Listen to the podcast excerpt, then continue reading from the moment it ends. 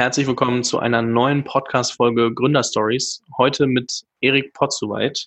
Ich hoffe, ich spreche den Namen richtig aus. Erik wird mich gleich zurechtweisen.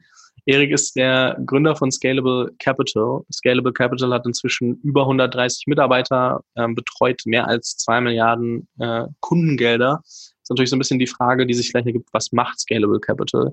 Ähm, Scalable Capital, ich versuche es mal selbst zusammenzufassen und Erik ähm, kann dann sagen, hey, das stimmt oder du hast was vergessen ist ein Robo-Advisor beziehungsweise eine Software, in der du dein ähm, Investmentportfolio quasi aktiv managen lassen kannst und lädst einfach eine App runter, ähm, schiebst Geld auf in dein Depot, sagst, wie viel Risiko du bereit bist einzugehen für, und welche Ziele du hast und dann ähm, entscheidet oder, oder aktiviert sich Scalable Capital, die, die ähm, Software dahinter, beziehungsweise der Robo-Advisor und macht das für dich und du guckst nur noch wie sich das alles entwickelt.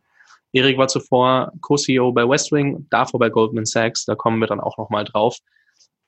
Bevor ich äh, da zu tief reingehe, Erik, erstmal herzlich willkommen ähm, im Podcast. Ich freue mich sehr, dass du die Zeit nimmst. Ja, hallo, vielen Dank, dass ich hier sein kann. Hey Fabian. Habe ich was Falsches gesagt bei Scalable Capital oder beschreibt ihr das anders oder habe ich da möglichst gut den Pitch auch getroffen?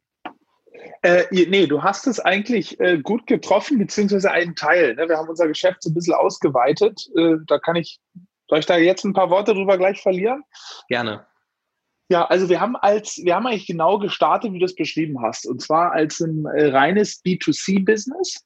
Ähm, und ja, da als ein Online-Vermögensverwalter und als Robo-Advisor. Diese beiden Begriffe, die, die hört man da oft für. Was ist das? Letztendlich eine Software stellt dir ein äh, Investmentportfolio zusammen oder noch konkreter ein ETF-Portfolio. Ja, also unter Umständen werden viele Hörer von dir äh, schon mal von einem ETF gehört haben. Es ist ein ganz günstiger Fonds, also es ist eigentlich ähm, die günstigste Art, sich sozusagen ein Portfolio zusammenzustellen, unserer Meinung nach. Und das, die Software sucht die ETFs für dich aus, mischt die und achtet auch darauf, dass das ein sozusagen gutes Risiko-Return-Verhältnis ist. Damit haben wir angefangen in Deutschland, sind dann nach Großbritannien gegangen. Und dann seitdem hat sich das Geschäft erweitert. Wir haben dann ein B2B-Geschäft dazu genommen, dass wir letztendlich die Sachen, die wir für den Endkunden selber gebaut haben, dass wir das auch ähm, anderen Firmen, meistens Banken anbieten, in Partnerschaften oder manchmal auch komplett als, als White Label. Ja, also eine bekannte Partnerschaft, die wir haben, ist mit der ING in Deutschland. Oder eine White-Label-Partnerschaft ist beispielsweise in Spanien mit äh, der Online-Bank von Santander. Das haben wir für die gebaut. Also da sind wir eigentlich ein Software-as-a-Service-Unternehmen. Und das Neueste, was wir jetzt haben, ist, dass wir einen Online-Broker äh, ähm, ja, gestartet haben. Wurde sehr günstig und zwar für 99 äh, Cent pro Trade oder wir haben auch ein Abo-Modell für drei Euro im Monat, so viel handeln kannst, wie du willst. Ja, und dann sozusagen selber ähm, nicht dein Geld verwalten lässt, sondern selber entscheidest, äh, ob du heute die Tesla oder die TUI oder was auch immer oder ein ETF äh, kaufen oder besparen möchtest. Das ist so mal in, in eine Nutshell, was wir machen. Also Internet und Geld kann man eigentlich sozusagen zusammenfassen. Ja. Sehr oberflächlich gesagt, Internet und Geld, ja. Ähm, tatsächlich, um mal kurz noch Kontext zu geben, warum ist es wichtig oder warum ist der Broker sowas Neues? Ähm, normalerweise zahlst du eben durch, immer durchgehend pro Trade, ähm, tatsächlich auch früher in sowas wie einem Comdirect-Depot oder anderen Depots deutlich mehr pro Trade, beziehungsweise prozentual, glaube ich, teilweise auch bis zu einer gewissen Summe. Und ja.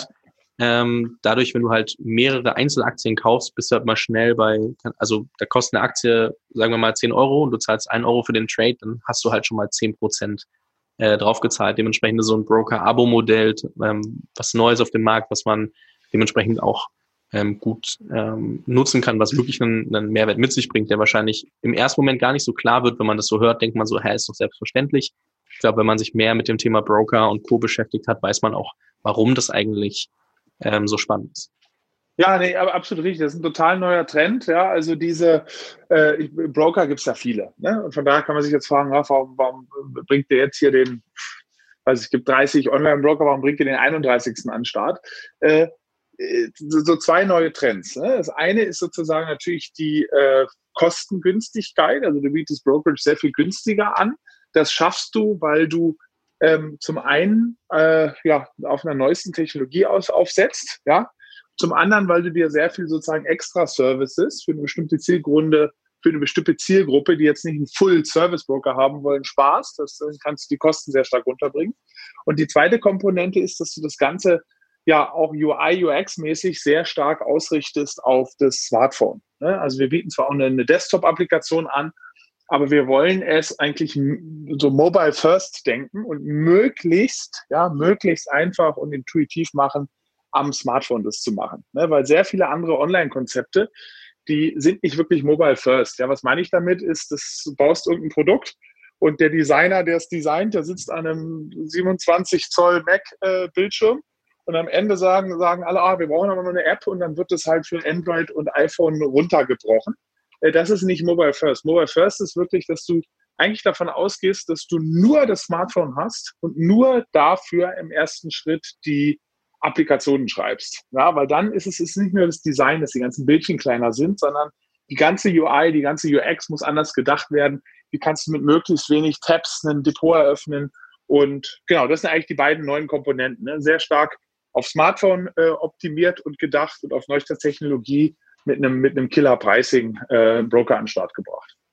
Ja, ich habe mir eure App zweimal runtergeladen und bin zweimal bei einem Step gestoppt. Das ist auch gar kein, gar kein irgendwie oh, kein Negativbeispiel, sondern genau da, wo ich dann Geld überweisen musste, weil ich tatsächlich ja. so viel gerade nicht rumliegen hatte. Da habe ich gemerkt, okay, ich bin vielleicht noch nicht ganz die Zielgruppe. Ähm, hätte, ich, Aber der, der Broker fängt schon gering an. Der, der hat 1000 äh, Euro, wollte der von dir? oder? Äh? Genau, genau. Aber ich hatte gerade ja, keine 1000 Euro. Das, da, da, gehen wir, da gehen wir noch weiter runter sogar. Also die 1000 Euro werden gedroppt, sodass du dann bald auch tatsächlich, wenn du nur einen Sparplan, du kannst ab 50 Euro Sparpläne einrichten, sodass du da schon starten kannst. Ne? Also bald kannst du sozusagen mit noch, mit noch weniger rein.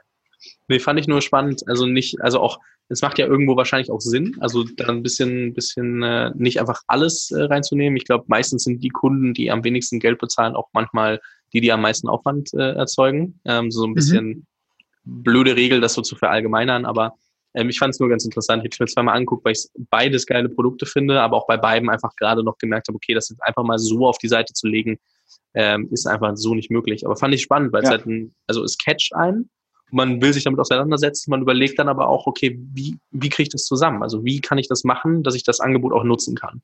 Deswegen, ja, also, absolut.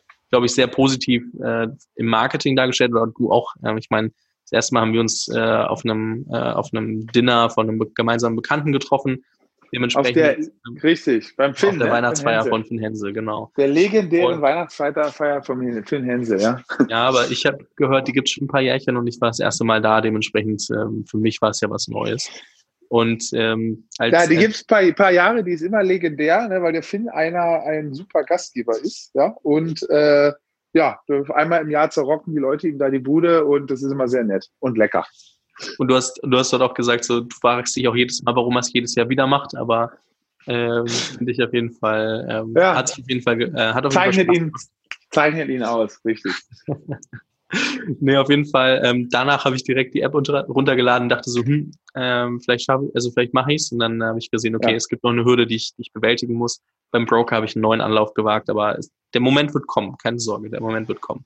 Aber es soll hier auch nicht um meine, meine Investmentpläne gehen, sondern vielmehr darum, wie hat bei dir eigentlich das, das äh, Unternehmertum gestartet und wie bist du da reingerutscht? Und ich will da, bevor ich dir einfach diese Frage so freistelle, kurz reingehen, weil tatsächlich würde ich sagen, dass du eine, ja, nicht, also du hast ja nicht entweder Abi und direkt ähm, was eigenes gemacht, zumindest äh, laut, äh, laut LinkedIn nicht und äh, gleichzeitig hast du auch nicht Studium und direkt was eigenes gemacht, sondern da war ja noch ein bisschen was dazwischen. Du hast studiert, ja ähm, Finance ähm, an sich erstmal ähm, und bis dann über ähm, ja, recht direkten Weg zu Goldman Sachs gekommen.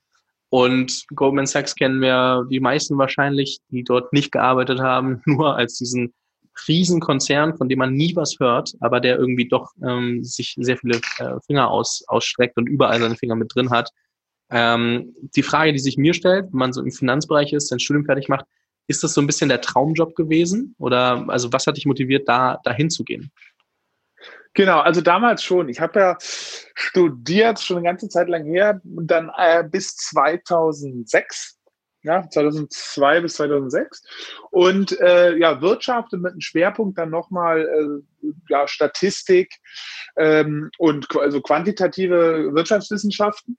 Und wenn du das machst, dann ähm, ist vor allem der Kapitalmarkt ist interessant für dich und äh, insbesondere dieser ganze Derivatebereich, den fand ich einfach intellektuell spannend, was da passiert. Ne? Das war noch vor der Finanzkrise, ja, also da war alles riesen am Boom. Und ja, wenn du dann sozusagen zu so einem Haus hingehen willst, da war Goldman schon so, ist wahrscheinlich immer noch äh, die eine super Adresse. Und ich habe dann angefangen mit einem Praktikum in London in der, ja, in der Derivateabteilung da. Und dann haben sie mich aus dem Praktikum dann, also ist der, eigentlich der Haupteinstieg. Der Haupteinstieg ist über, über diese Internship-Programme da. Und dann haben sie mich da übernommen. Und ja, da war ich dann sozusagen insgesamt sieben Jahre da und hat mir Spaß gemacht, sehr viel gelernt, hat natürlich auch, äh, ja, man knüpft da schon super gute Kontakte, wie du sagtest. Die Firma ist sehr, sehr umtriebig. Und äh, ja, das hat mir eigentlich bis heute, muss ich ganz ehrlich sagen, bis heute hat mir das geholfen. Habe immer noch, immer noch Kontakt auch mit meinen alten Kollegen. Ja? Diese, manche sind noch da, viele auch nicht mehr, aber äh, ja. Und das Interessante war daran eigentlich, also ich bin 2006 hin und dann habe ich noch so zwei Jahre erlebt, also 2006 bis 2008, wo die Welt der Banker noch äh, in Ordnung war. Ne? Also der Banker war ähm, äh, kann man schon sagen, damals eigentlich nur angesehen. Ja, äh, äh, jetzt nicht wie ein Arzt, aber immerhin doch. Ja, also äh, und ähm, ja, die Stimmung war enorm gut, gerade in London. Ne? Die Banken haben Geld verdient, die Kunden haben Geld verdient, der Staat hat gute Steuernahmen gehabt, der Restaurant, Autohändler, Immobilienhändler, alle, äh, bei allen hat's gesprudelt. Das war einfach eine super Stimmung. Ja, und dann kam natürlich 2000 2008, 2009 der Crash und oder 2007 eigentlich schon angefangen und dann kam die große Ernüchterung und dann kamen diese ganzen Skandale auch ans Licht äh, äh der Finanzbranche und die Pleiten und die, ja, der, der, der Kater nach der Finanzkrise und dann hat sich das ganze Bild seitdem eigentlich schon gewandelt und auch ein bisschen erholt, aber so richtig restauriert er eigentlich nicht seitdem. Ne? Und ja, dann war ich da, wie gesagt, sieben Jahre und irgendwann wollte ich weg. Gar nicht, weil es mir da eigentlich nichts mehr so gefallen hat. Das war jetzt gar nicht der Hauptgrund, sondern ich wollte, äh, ich habe eigentlich eher was Neues, Interessantes gesehen und zwar ja einfach diese, kommen wir gleich, dieses, da kommen wir gleich hin. Also, Eine Frage stelle ich vorher bin ich, dir, bin ich dir schon reingesprungen. Okay. was stelle ich mir denn drunter vor, wenn du sagst, ähm, also du hast angefangen als Intern, dann Financial Analysis, äh, Analyst ja. und dann ähm, als Executive Director, Vice President noch fünf Jahre gemacht. Was stellt man sich darunter vor? Also ich glaube, jemand, der nicht da drin steckt und zu wenig von dieser Welt versteht, ähm, kann gar nicht nachvollziehen, wie dein Alltag aussieht. Also wie sieht also als als äh, Investmentbanker, was was passiert da? Also ja, äh, in ganz groben Zügen, du gehst äh, zur Arbeit, also relativ früh meistens schon so, ja, so halb sieben, sieben und dann sitzt du da den ganzen Tag am Computer und gehst dann nachts wieder nach Hause. Nee, also das ist sozusagen, so sieht's von außen aus. Im Detail ist es, also mein ganz konkreter Job war, ich war, wie gesagt, in der Derivateabteilung ganz am Anfang in dem Team, das nannte sich Structuring and Marketing. Und das hat letztendlich, ja, Finanzprodukte sich ausgedacht, hergestellt, hergestellt, vermarktet. Und später bin ich dann ab 2008 bin ich nach äh, Frankfurt in das deutsche Team gekommen und da war ich dann auf der Sales-Seite und da habe ich dann Kunden betreut. Also meine Kunden waren hauptsächlich andere Finanzinstitute, andere Banken, Vermögensverwalter, die diese Derivate von uns kaufen wollten. Und wofür kauft man Derivate? Es gibt verschiedene Gründe. Das eine ist, du willst äh, Geld anlegen, ja, oder auch manchmal auch spekulieren, ja, oder du willst irgendeine Position absichern. Ja, das kannst du auch mit Derivaten. Ja, dass du, du bist in irgendwas investiert in Aktien, hast aber Angst, dass die jetzt bald fallen könnten, willst die aber nicht verkaufen aus bestimmten Gründen und dann kannst du dir so Absicherungskonstrukte machen lassen. Und ja, da habe ich diese Kunden dann betreut und auch sozusagen ähm, die beraten äh, bei diesen ganzen äh, Derivate-Sachen. Und ja, der Tag ist da schon sehr gefüllt. Du hast äh, anders als bei einem um Unternehmertum hast du jetzt, du hattest eigentlich kaum Projektarbeit oder so. Du bist eigentlich mal morgens rein, hattest so, wenn du so willst, eigentlich ein äh, ja, die keine, äh, keine, keine, keine großen langfristigen Aufgaben und dann kam das eigentlich so rein. Also Telefonate, E-Mails, über Bloomberg Chat ging da viel. Ja, das sind so die Hauptkommunikationswege äh, gewesen. Und dann war es den ganzen Tag busy und abends bist dann nach, nach Hause gegangen. Also äh, das ist, unter, das ist ein Unterschied zu dem klassischen M&A-Banker, ja, der sozusagen an Unternehmensübernahmen äh, oder Börsengängen arbeitet. Das haben wir nicht gemacht, sondern wir waren so eher in diesem Sales- und Trading-Business, was, was, äh, ja, was so eher, eher ein Tagesgeschäft ist. Mhm.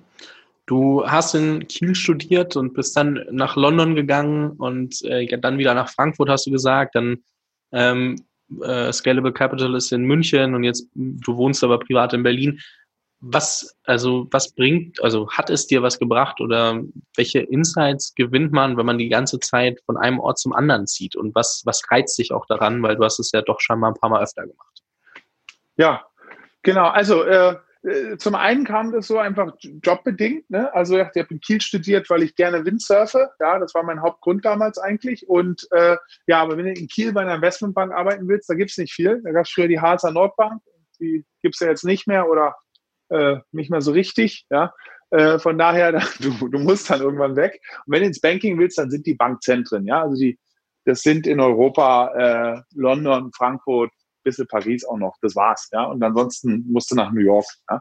Äh, und von daher, und ich war da dem Ganzen schon sehr aufgeschlossen, weil A, du lernst neue Regionen kennen, da damals noch keine Familie gehabt. Äh, von daher ist das alles easy. Du packst einfach die Koffer, ja, und äh, ziehst dann dahin und ja, neue Leute kennengelernt, Regionen, viele Freundschaften gemacht und also äh, ja, davon profitiere ich eigentlich heute immer noch. Also der, der Gründer, der Mitgründer für unser und, und Managing Director von unserem England-Geschäft, der Simon, den habe ich, kenne ich aus meiner Londoner Zeit. Ja, äh, und das Beste, auch wenn man später mal gründet, ist immer eigentlich, wenn man die Leute persönlich kennt. Ne? Man kann auch tolle Leute natürlich so finden über Job-Ads oder Headhunter oder wie auch immer, aber ich finde, die, die, die, das aller, allerbeste ist eigentlich, wenn man die Leute seit Jahren kennt, da hat man ein Vertrauensverhältnis, ähm, was, was einmalig ist und so kam das. Und auch meine anderen Mitgründer, das waren auch Kollegen, die ich aus der Londoner Zeit von Goldman kannte. Ja, von daher habe ich da sozusagen sehr viel mitgenommen. Ja, sehr, sehr spannend. Ähm, du wolltest es vorhin schon ansprechen, ich komme mal drauf zurück. Du bist dann von Goldman Sachs zu West Wing gegangen. Wie, wie kam das denn? Also es müsste ja schon ein extremer Gegensatz gewesen sein, oder? Ja, also das teilweise ja und nein. Also sozusagen dieser Drive, ähm, der war in äh, Westwing, ähm, ist ja, ähm, ja Home and Living E-Commerce Unternehmen, was sehr stark gewachsen ist. Ähm, der war da eigentlich äh, ebenfalls. Und auch die Leute, insbesondere im Top-Management, die Westwing äh, da hatte und hat, ja, die sind, die sind ebenfalls sehr, sehr gut, sehr smart gewesen. Das hat bei Goldman auch immer am meisten Spaß. Also nicht fragst, es hat am meisten Spaß gemacht, eigentlich mit smarten Leuten zusammenzuarbeiten. Ja?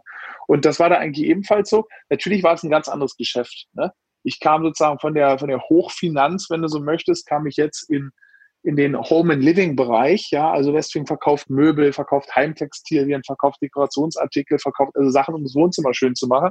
Und da musste die schon mal ganz, ganz anders äh, ein, ein äh, äh, arbeiten. Ne? Da fliegst du dann nicht irgendwie zu irgendwelchen äh, Kunden, die über fina harte Finanzen mit dir reden wollen, sondern sind wir halt auf die Modemessen nach Mailand, nee, auf die Modemessen, sorry, auf die, auf die Einrichtungs- und Designmessen nach Mailand, nach Paris gefahren, um bei meinen, unter meine Aufgabe war insbesondere der Einkauf, um da halt schöne Sachen einzukaufen, gute Preise zu verhandeln. Also es war schon eine komplette Umstellung. Äh, was ich da äh, gelernt habe, ist insbesondere, wenn du so willst, eigentlich ja das, das in Anführungsstrichen Internet-Business. Ja? Also wie akquiriert man Online-Kunden? Ähm, wie, ja, wie, wie, wie läuft das alles? Das war ja vorher von mir, war eigentlich ja nur Internetkonsument, aber nie selber Unternehmer. Also da habe ich wirklich eine tolle Schule gekriegt. Äh, ähm, ja, weil auch mal die Kollegen, mit denen ich da gearbeitet habe, ja, also insbesondere die Gründer, der Stefan, die Delia und der Matthias und der Tim. Ja, also konnte ich sehr, sehr viel lernen von denen. Wie kam es dann, dass du äh, was Eigenes gemacht hast? Also wo kam der Drive und die Idee und, und der Wille her, Scalable Capital zu gründen? Das war ja dann ein, anderthalb Jahre später, würde ich, also wenn ich das richtig, richtig genau. Genau. Also, äh, wo kam das her? Ist, so, hat eigentlich so ein bisschen immer äh, in mir geschlummert und dann gerade sozusagen die Arbeit bei Westling hat so gezeigt, oh cool, äh, da hättest du mal Lust, wirklich sowas auch mal selber zu machen, weil bei Westling war ich ja nicht Gründer, sondern angestellter Manager. Und ähm, das hat schon noch, noch, mal, noch mal mehr die, die Lust in mir geweckt, sowas Eigenes zu machen. Und der Auslöser war dann eigentlich lustigerweise gar nicht eine Idee, sondern eher eine Person. Also mein äh, äh ja, sind ja mehrere Mitgründer gewesen, aber mein, insbesondere der, mein, mein Mitgründer, der Florian, mit dem ich bei Goldman zusammen gearbeitet habe, der war bei Goldler, äh, Goldman äh, Händler, also einer, einer von den Tradern. Und äh, den kannte ich sehr gut, war sehr gut schon mit dem befreundet. Und der hat gesagt, er will von Goldman, der war noch bei Goldman, der ist da geblieben, er will weg und er will was Eigenes machen. Und da war eigentlich, und er wusste aber noch nicht genau was, aber irgendwas im Fintech-Bereich, ja, weil er sagt, mit Finanz kenne ich aus und äh, Technologie und da kam dieser ganze Fintech-Bereich. Jetzt ist Fintech eine, bekannte Bezeichnung. Das war damals noch gar nicht so. 2000, wann war das? 2014 haben wir angefangen, so zu überlegen, ja. Und von da, als ich wusste, Mensch, wenn der Florian was machst, dann willst du auf jeden Fall mit dabei sein. Und dann haben wir ähm, noch mit dem dritten Mitgründer dann so überlegt, was wir machen. Und dann hatten wir eigentlich nicht nur eine Idee, sondern so zwei, drei Ideen und haben dann gesagt, komm, äh, wir müssen jetzt mal sozusagen uns die, ähm, uns die Pistole selber auf die Brust setzen, haben uns ein Wochenende in Berlin getroffen, das war im Sommer 2014 und haben dann gesagt, wir schließen uns ein, wir diskutieren alle Ideen durch und am Ende entscheiden wir uns für eine Idee und äh, ja, diese Idee, die äh, entweder die, ähm, ähm, ja, wer, wer da nicht sozusagen nächsten Tag kündigt, der darf nicht als Gründer dabei sein. Und dann haben wir nächsten Tag alle unsere Jobs gekündigt am Montag und ja, das war der Anfang von Scalable Capital. Auf jeden Fall sehr ähm, radikal. Ja, musst du machen. Hört sich krass an, aber weil du bist zu lange in so einem Stadium, das nennt sich Wantrepreneur. Ja, man, man, also man will äh, Entrepreneur sein, aber macht es dann doch nicht. Ja, weil fehlt einem dann doch irgendwie der Mumm und man denkt auch immer, man braucht so ja, aber wir haben ja noch nicht, wir haben das Team noch nicht und wir haben noch gar kein Funding und wir können ja jetzt noch nicht kündigen und äh, man schiebt das dann eigentlich nur auf. Ja, es wird nie perfekt sein. Man muss da einfach mal den Sprung machen und den haben wir dann einfach gemacht.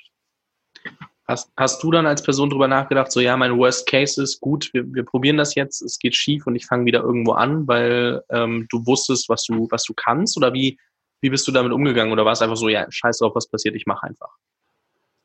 Ja, also, das ist ein wichtiges Thema, was du ansprichst, ne? weil ich glaube, ähm, ähm, am, ja, man, man redet ja immer drüber, sozusagen als Gründer musst du Risiko übernehmen. Am einfachsten äh, fällt es einem natürlich, Risiken zu übernehmen, wenn man, äh, wenn es kalkulierte Risiken sind, ja, und wenn man auch weiß, wie schlimm die Downside überhaupt werden kann. Ja? Und bei mir, da war ich schon selbstbewusst, ich dachte, Mensch, hast du eine, ja, eine gute Ausbildung und durch die Arbeitgeber auch einen guten CV. Wenn das nicht klappt, dann ja, machst du, machst du schon was anderes. Ja, also sozusagen smarte Leute, die sich dann auch noch sozusagen mit äh, äh, Digitalisierung auskennen, die sucht jedes Unternehmen. So, so bin ich da angegangen. Ja?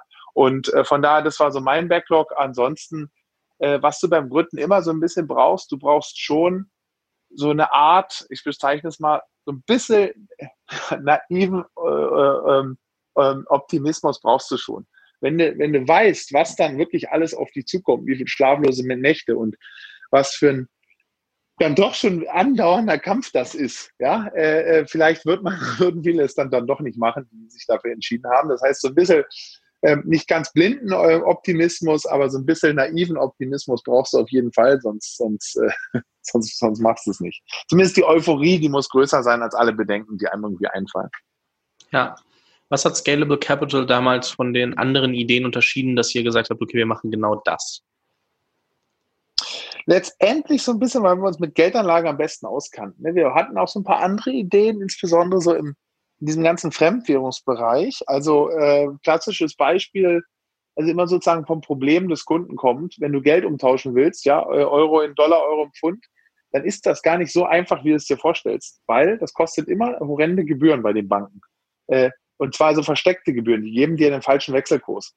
Und mhm. das so zu machen, ähm, da gibt es jetzt so Unternehmen wie TransferWise, ja, aber die gab es damals noch nicht oder die waren uns zumindest noch nicht bekannt. Und das hatten wir uns auch überlegt, aber das war halt nicht so ein Bereich, aus dem wir kamen. Wir kamen schon eher alle aus dem Bereich, mal ganz grob gesagt, so äh, ja, Asset Management, Geldanlage, ja, für andere, für einen selber. Und ähm, da haben, sind wir dann bei dem geblieben, was sozusagen closest to home ist, wenn du so möchtest. Ja? Und jetzt den Broker auch, also der Florian war, wie gesagt, Händler.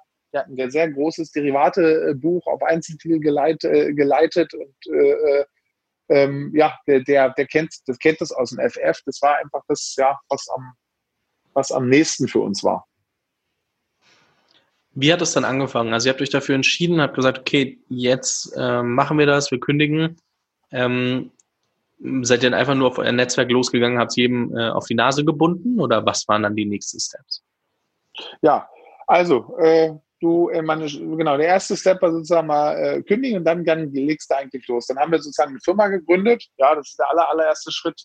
Haben wir eine GmbH gegründet und dann parallel sind wir auf ähm, äh, zwei Sachen eigentlich. Wir sind parallel auf Investoren zugegangen. Da haben wir im aller, allerersten Schritt äh, Friends und Family und Business Angels angesprochen. Also äh, viele aus unserem Netzwerk, zum Beispiel meine beiden vorherigen Chefs, der, der Philipp Holzer, der das Kapitalmarktgeschäft geleitet hat, und der Jörg Cookies, die haben bei mir investiert, äh, die beiden Partner von Goldman. Äh, und das war dann auch schon mal toll, weil sozusagen, ah, oh, zwei Goldman-Partner haben da investiert. Dann äh, Bekannter von mir, der Marto Peric, den ich aus der Startup-Szene kannte, äh, der, der, der umtriebig ist und als Investor jetzt sich einen guten Namen gemacht hat, der hat investiert. Und ähm, ja, so haben wir sozusagen da verschiedenste Investoren reingeholt und dann relativ schnell danach kam dann der erste VC rein, da kam dann Holzbring Ventures rein. Ja? Und nach Holzbring kam der zweite VC, äh, Tengelmann Ventures rein. Und ja, der große Investor, der dann zwei Jahre später kam, war dann BlackRock. Den haben wir dann sozusagen als den großen Strategen an Bord genommen. Aber so, so, so, so lief das eigentlich ab. Sehr, sehr spannend. Ähm, ich hatte gerade noch eine Frage im Kopf, die, die da, glaube ich, ganz gut gepasst hätte. Ich habe sie aber gerade verloren. Ah ja, doch, nee. Ähm, Nochmal zurück zu dem Thema, weil es ja auch wirklich was ist. Ähm, ich meine, am Ende geben Leute euch ihr Geld und vertrauen euch damit. Also da ist die Frage natürlich, wie seid ihr als neues Unternehmen vorgegangen, um auch dann in der Welt da draußen Vertrauen zu erzeugen, dass Leute euch ähm, größere Summen Geld anvertrauen. Ja, meistens die Kunden, ne? Oder? Ja, genau, vor allem die Kunden. Genau, richtig, genau. Weil es gibt ja genau, also die Investoren geben dir auch Geld, aber die Kunden, weil wir im Geldanlagegeschäft sind, ja, das ist, ähm, ähm, das ist das, das Schwierigste. Ja, warum? Weil ähm, Geldanlage im Internet, glaube ich, braucht ein Höchstmaß an Vertrauen. Ja, so bei allen anderen Dienstleistungen oder bei vielen anderen, das kannst du mal schnell ausprobieren. Ja, da sagst du, ach Mensch, ich bestelle mal eben Schuhe und dann äh, bei dem Online-Händler, dann gucke ich, ob die ankommen und wenn es nicht passt, dann schicke ich es halt zurück oder im schlimmsten Fall kommen sie gar nicht an und dann ist der Schaden aber begrenzt. Und dass Leute dir wirklich das Geld anvertrauen für die Geldanlage, das, genau wie du sagtest, brauchst du ein Höchstmaß an Vertrauen. Und die äh, harte Antwort ist, äh, es gibt da keinen äh, Holy Grail sozusagen. Es gibt da keinen einzigen Weg, den du gehen kannst, sondern ich glaube, du musst Vertrauen über eine ganze Zeit aufbauen und musst verschiedene Sachen machen. Ich kann mal ein paar Sachen äh, nennen, die wir gemacht haben. Also zum einen haben wir, ähm, wir sind damals, waren wir das erste oder einer der ersten Online-Vermögensverwalter, der eine BaFin-Erlaubnis hatte. Ja, Viele anderen hatten keine BaFin-Erlaubnis. Die treten dann sozusagen als Vermittler auf und vermitteln das Geld zu einem anderen Vermögensverwalter oder in Anlagefonds oder so. Aber dass sie wirklich selber die Anlageentscheidung treffen können, dafür brauchst du eine BaFin-Erlaubnis von der Bundesanstalt für Finanzdienstleistungsaufsicht. Ähm, da waren wir einer der ersten. Das ist sehr aufwendig zu bekommen. Und äh, das haben wir aber gemacht. Ja, das erweckt Vertrauen. Dann, ähm, ich glaube auch das Team, das Gründungsteam eines unserer, unserer Gründungspartners, der Professor Mitnick, der hat den Lehrstuhl für äh, Finanzstatistik an der Universität München, das hat Vertrauen erweckt. Und dann auch die Partner, mit denen wir gearbeitet haben. Ne? Unser erster Partner war Siemens, ähm, die sozusagen ähm, ihren Mitarbeitern uns empfehlen als Vermögensverwalter. Dann kam die ING als Partner, dann kam BlackRock als Investor. Ja, das BlackRock ist der größte Vermögensverwalter der Welt mit knapp 6 Milliarden, äh, 6.000 Milliarden US-Dollar Vermögen. Und das alles vermittelt dann sozusagen Vertrauen, weil die Kunden dann sagen, ach Mensch, ja, das ist nicht einfach nur eine ominöse Internetadresse, sondern da hat BlackRock investiert, große Firmen, große Banken arbeiten zusammen mit denen ähm, und das baut dann auf. Und dann natürlich immer sehr viel kommuniziert. Ja, wir sind sehr viel immer rausgegangen. Wir haben ähm, äh, ja, äh, Webinare gemacht. Wir haben physische Veranstaltungen gemacht. Also über 100 physische Veranstaltungen in Deutschland, wo dann in, was ich, irgendwo in Hotels, auf Messen da Stände gemietet haben und vorgetragen haben, was wir machen. Und das vermittelt alles Vertrauen. Ne? Also da gibt es nicht, wie gesagt, einen Weg, sondern es ist einfach, am Ende ist es harte Arbeit. Das ist, glaube ich, klar, dass da harte Arbeit äh, ein großer Treiber ist. Ich glaube, auch eine interessante Frage, die wahrscheinlich viele Hörer noch gar nicht betrifft, aber in Zukunft betreffen kann, wenn sie ein Startup bauen, welches sich äh, gut entwickelt. Warum habt ihr euch für einen Strategen entschieden? Äh, genau, warum BlackRock? Also äh, als, als Strategen, ne? weil das die Frage ist äh, absolut berechtigt. Ja, ähm, also wir haben uns entschieden, weil a dieses diese Vertrauenskomponente ja, und für das Endkundengeschäft und für das B2B-Geschäft, was wir aufbauen, ja, wo wir sozusagen für andere Banken, also für die ING, für die äh, äh, Santander, für die Targo Bank, für die Raiffeisengruppe in Österreich, das sind alles so, so Partner von uns, ja, äh, für die wir ähm, Online-Vermögensverwaltung bauen und gebaut haben. Ähm, da ist BlackRock halt super, weil das sind letztendlich die großen Kunden von BlackRock. Ja, BlackRock schwebt da letztendlich so über allem und deren große, ba die großen Banken und die großen Versicherer, das sind Kunden von BlackRock. Und da kann, kann BlackRock uns halt äh, super, einen super Zugang geben und ähm, arbeitet bei den, bei den meisten Projekten, die wir gewinnen, arbeitet, arbeitet mit uns da zusammen. Ja? Äh, und ja, das war äh, sozusagen dann einfach nicht nur ein Großinvestor, der einfach nur Geld gibt, ja, und, und schlaue Ratschläge, sondern halt wirklich echtes Business mitbringt. Das hat einen riesen, das hat einen riesen Vorteil für uns gehabt. Viele assoziieren mit, ich nehme einen strategischen Investor mit rein, mit äh, gleichzeitig mit, okay, ich weiß, wer am Ende diese Firma kauft. Ähm, du wirst wahrscheinlich jetzt nie sagen, ja, das wird genauso sein, aber vielmehr die Frage, ähm, so, was bedeutet es eigentlich, einen Strategen äh, mitzunehmen? Also was muss ich mitbringen, dass es vielleicht auch Sinn macht, ähm, also oder in welchem Stage sollte ich sein? Was muss der Stratege mitbringen, dass es vielleicht Sinn macht, den auch wirklich reinzunehmen? Und was sind vielleicht auch so Red Flags, wo man sagen würde, okay, wenn BlackRock jetzt das noch mitgebracht hätte oder das nicht mitgebracht hätte, dann hätte es auch einfach keinen Sinn gemacht? Gibt es da irgendwie so ein paar Punkte, die dir einfallen würden? Ja, also das aller, aller, aller, aller Wichtigste ist, dass man darauf achtet, dass das für den Strategen, der reinkommt, dass es wirklich ähm, zum absoluten Kern seiner Geschäftsstrategie ein absolutes, äh, absoluter Fokus ist, das, was du da machst. Ne? Äh, und das ist es bei uns. Also mal ganz grob beschrieben, äh, BlackRock ist, ähm, die haben sozusagen Großteil ihres Geschäftes ist, da sind sie Vermögensverwalter und sie sind ein großer ETF-Produzent und Anbieter und da verdienen sie dann sozusagen Geld über diese Fonds und ETFs, die sie rausgeben. Aber sie haben ein Business, das nennt sich BlackRock Solutions. Da sind sie selber, wenn du so willst, in Anführungsstrichen ein riesengroßes Fintech. Und zwar, sie bauen eine Software, die heißt äh, Aladdin, Aladdin. Hörst du mich noch? Ja, ich höre dich. Alles bestens. Also, okay, weil hier hat gerade jemand, äh, ruft jemand an. Ich dachte, das stört vielleicht, aber passt noch. Ähm, Sie bauen eine Software, die heißt Aladdin. Das ist ein großes Risikomanagementsystem. Da hocken äh, äh, gigantische äh, äh Billionenbeträge, werden damit sozusagen äh, analysiert und verwaltet. Und ähm, das heißt, in ihrem Kern sind sie auch ein ja, Technologieunternehmen ähm, ähm, zu großen Teilen. Und bei Investitionen in andere Technologieunternehmen wollen sie sozusagen den Anteil ihrer Umsätze, der aus Technologie-Revenues kommt, das wollen sie erhöhen. Ja, und das ist dann super, weil du bist absoluter Teil ihrer Kerngeschäftsstrategie. Total aufpassen musst du, wenn du einen Strategen hast, wo du merkst, Moment mal, das ist für den eigentlich nur so ein Try-and-Error-Ding. Der weiß eigentlich noch gar nicht genau, wo er hin will. Der hat jetzt irgendwie, ich sag mal, ich nenne mal so Beispiele aus der Hüfte geschossen. Der hat irgendwie von Blockchain jetzt was gelesen oder von Mobile und hat ansonsten damit nichts am Hut, produziert Staubsauger oder sonst was. Und da hat der CEO jetzt gesagt, komm, hier ist in Ordnung, investier mal ein paar Millionen in so ein paar Startups, damit wir lernen, was da los ist. Ne?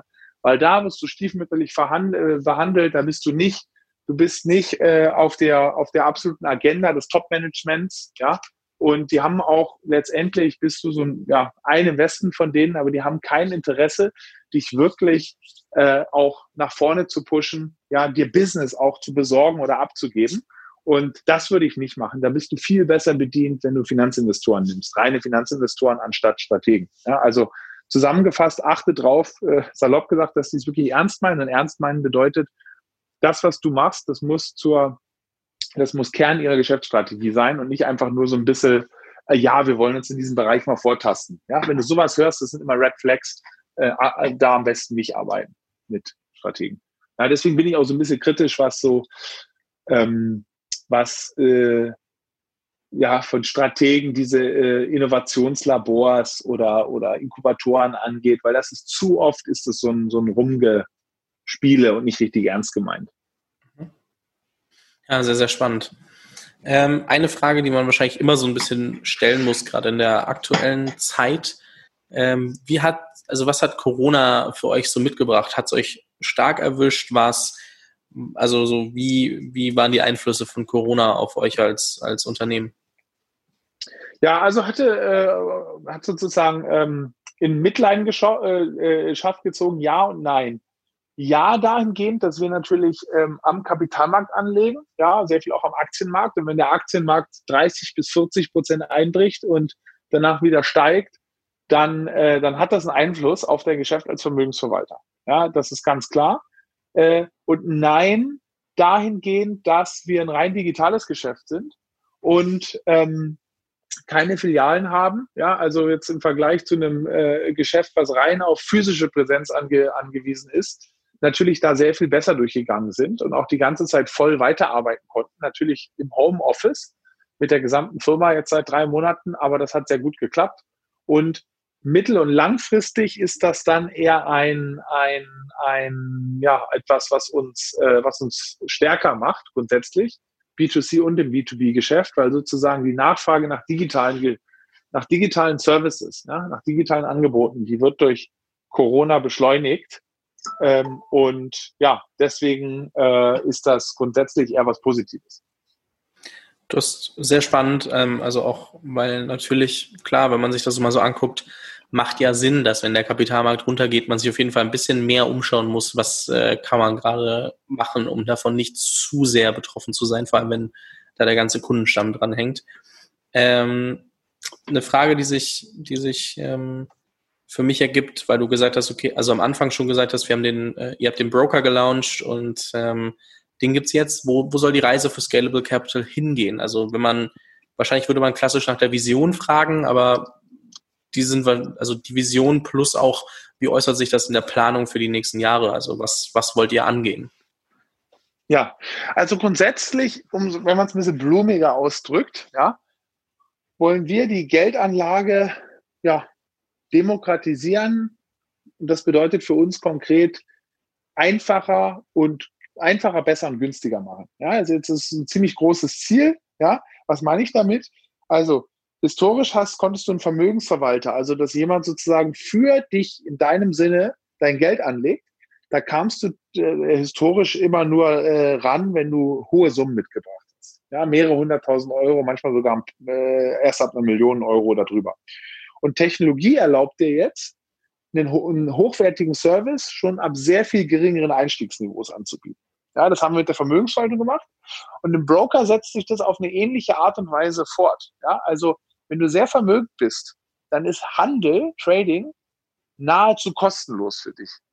Wenn du wenig Geld hast, dann ist Handel und Trading, also Zugang zum Kapitalmarkt, relativ teuer für dich. Ja, also es ist äh, äh, auf relativer Basis sehr viel teurer für Leute mit weniger Geld, als es für Leute mit Geld ist, den Zugang zum Kapitalmarkt zu bekommen.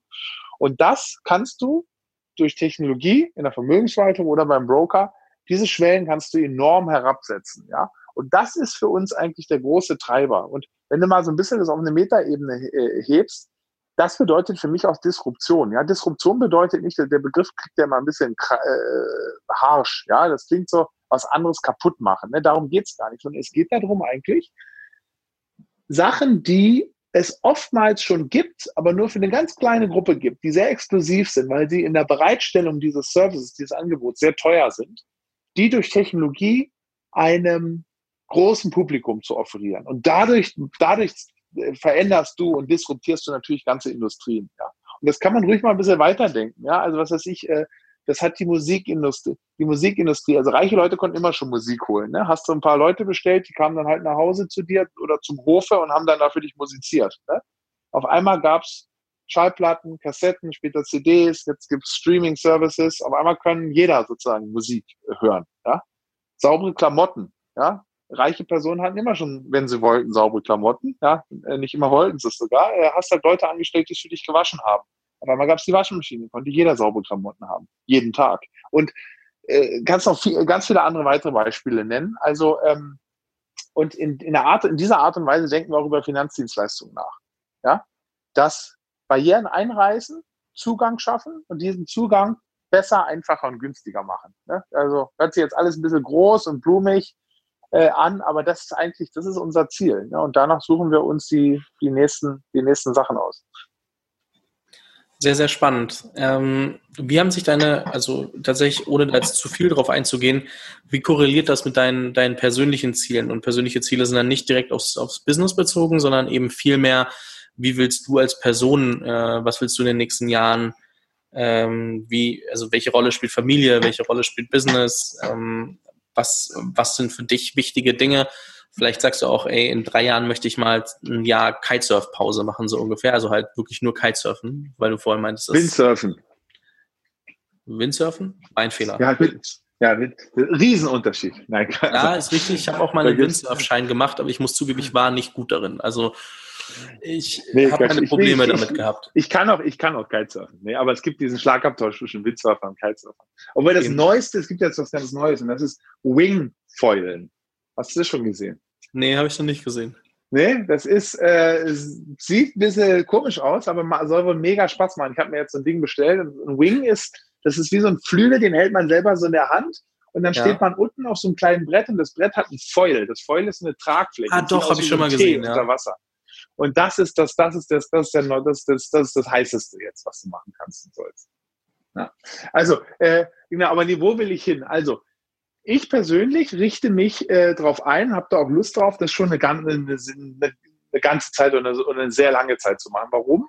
Weil A macht es mir Spaß, ich habe total Spaß mit meinen mit Mitgründern zu arbeiten, selber ein Team aufzubauen, ja. Äh, und zum Zweiten, wir sind einfach in einem Business, wo du den richtigen Wert, ja, in diesem Asset Management, Finanzgeschäft, richtigen Wert, den baust du schon über eine ganze Zeit auf. Es ist kein Overnight Success Business. Ja, also ich nenne mal Beispiel für Overnight Success Businesses. Ja, du programmierst irgendwie Angry Birds oder äh, ähm, Pokémon Go und dann hast du auf einmal hunderte Millionen Downloads und ein Jahr später interessiert es keinen Menschen mehr. Ja, und äh, das sind so Businesses, die gehen über Nacht total ab, aber es ist schwer, sie 20, 30 40, 50 Jahre erfolgreich zu halten.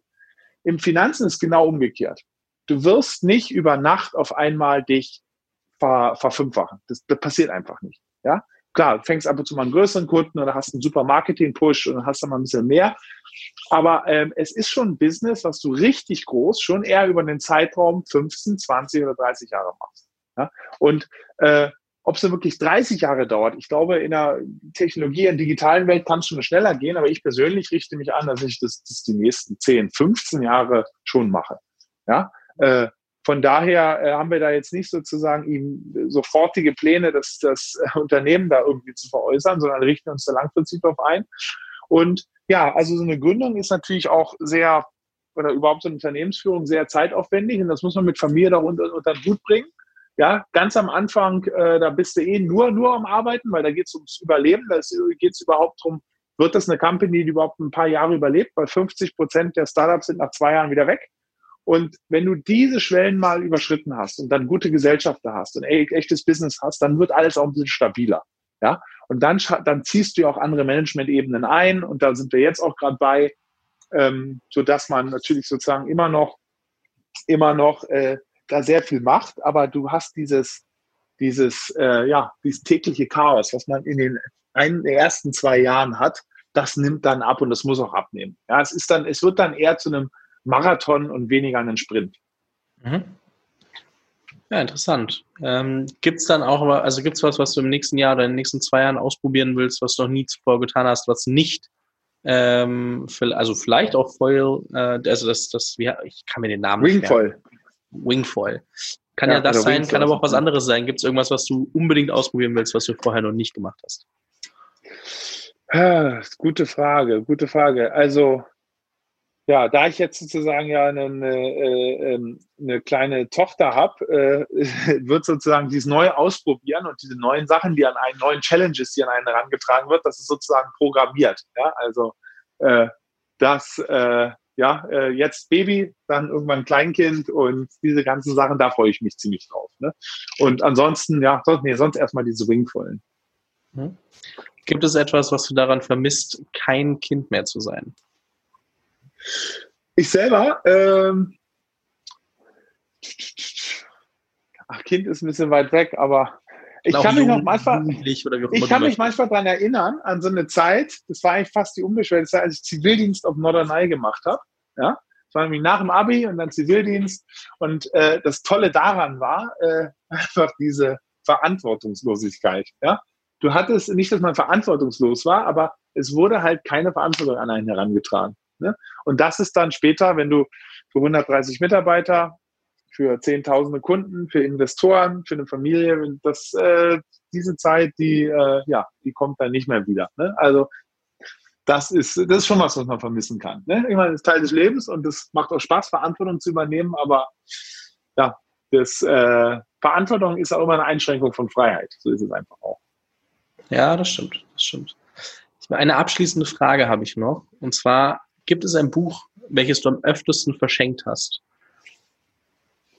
Ja, gibt es. Und zwar, äh, weil das habe ich äh, als junger Mensch sozusagen gelesen, es hat mir sehr gefallen, äh, von John Steinbeck, Jenseits von Eden. Ganz tolles Buch. Sehr philosophisch angehaucht, auch das habe ich öfter verschenkt. Jetzt schon eine ganze Zeit lang nicht mehr. Ich muss eigentlich mal wieder nach, da, da rauskramen, muss mal wieder lesen um mal wieder äh, nochmal genau wieder reinzutauchen, äh, was ich daran so toll fand und äh, dann kann ich wieder anfangen zu verschenken. Sehr spannend. Habe ich noch nie gehört als Buchempfehlung. Also wirklich noch nie. Dementsprechend. Äh, ist ein ganz schöner Wälzer, 600 Seiten oder so, aber hochinteressant. Muss ich mir auf jeden Fall mal anschauen und verlinke ich auf jeden Fall auch in der Podcast-Beschreibung. Sehr gut. Ähm, weil ich das, äh, also ich finde es auch immer interessant, die meisten Bücher, die kommen, sind so wirklich klassisch Business Books und ich finde das gar nicht schlimm. Ja. Ich finde das super spannend. Auch da, welche Business Books sind wirklich ähm, Worth the Time. Also was ja, ach so, da gibt es aber auch, da kann ich trotzdem eins nennen. Ja, jetzt verlesen natürlich ein schöner Roman. Businessbuch, das beste Businessbuch, was ich, äh, äh, oder eines der spannendsten, schönsten äh, ist, finde ich, die Biografie von Jeff Bezos und Amazon, äh, äh, The Everything Store von Brad Stone hat das geschrieben, der New York Times Journalist. Äh, super, super Buch.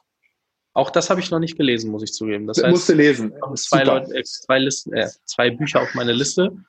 Ähm, eins, äh, oder ich gucke mal, ob es beide als Hörbuch gibt, klingen beide ein bisschen länger. Dementsprechend ähm, und so Stories finde ich immer sehr geil, dann auch zu hören. Deswegen ähm, vielleicht, vielleicht finde ich die. Ähm, Erik, ähm, es war mir ein Vergnügen. Es hat sehr viel Spaß gemacht. Ich fand es äh, super spannend und äh, glaube, da könnte man noch mal einiges äh, mitnehmen und äh, als, als junger Gründer über erstens so man muss nicht direkt immer von Tag eins an Gründer sein. Man, es gibt verschiedene Wege, die nach Rom führen. Und die helfen einem auch oftmals dabei, dann ein gutes Setup zu haben, ähm, wie du ja auch gesagt hast, dass die Kontakte dir immer wieder weitergeholfen haben, du den einen oder anderen darüber auch schon gekannt hast eben. Und ich finde es auch super spannend, ähm, dass sich der ganze Bereich ähm, Investment, der ja für eigentlich jeden von uns irgendwie wichtig sein sollte, aber irgendwie super schwer verständlich ist, ähm, oftmals nie an uns herangetragen wird etc., sich jetzt so verändert, dass er wahrscheinlich auch ähm, viel mehr von uns jungen Leuten ähm, beeinflusst, im Sinne von, dass wir uns früher damit beschäftigen. Deswegen finde ich das äh, auch umso spannender. Ähm, und ähm, wenn sich jetzt jemand mehr mit dir auseinandersetzen möchte, also im Sinne von, kann ich mir irgendwo auf der einen Seite klar, ich kann mir Scalable Capital angucken, auch den Blog etc., alles mehr rund ums Thema investieren. Aber kann ich mir mehr zu dir angucken? Gibt es irgendwas, wo du Content äh, publizierst? Ähm, ja, also ich bin jetzt nicht so ein total aktiver äh, Twitterer oder, oder, oder Podcaster, aber man kann also ein bisschen Ausschau halten. Wir haben einen eigenen Podcast, da tauche ich auch ab und zu auf und ansonsten halt äh, eigentlich genau wie bei dir jetzt. Ähm, also äh, dass ich, ich spreche dann in, ja, Podcast ist ja ein super cooles, großes Medium, bei Podcasts bei ja, allen möglichen anderen äh, ähm, News-Outlets, nenne ich es jetzt mal. Ne? Ob es im Handelsblatt oder im Finance Forward oder Banking Payment bei dir so ist. Also ich glaube, wenn man so ein bisschen, ähm, ja, wenn man mir vielleicht auf Twitter folgt, dann, dann kriegt man das ab und zu mal retweetet und dann, dann sieht man mich da aufblitzen und kann da ab und zu mal lauschen, wen es interessiert werde ich auf jeden Fall in den Shownotes verlinken, dann kann jeder mal reingucken. Und ich bin ziemlich sicher, dass wir dich noch das eine oder andere Mal hier in dem Podcast hören, wenn es dir ja sehr gerne Spaß, Spaß gemacht. Dementsprechend ähm, an der Stelle ganz großes Dankeschön. Ja. Ähm, ich wünsche euch mit Scalable Capital weiterhin viel Erfolg und äh, bin gespannt, wo es hinführt. Danke, alles Gute, ne? Mach's gut.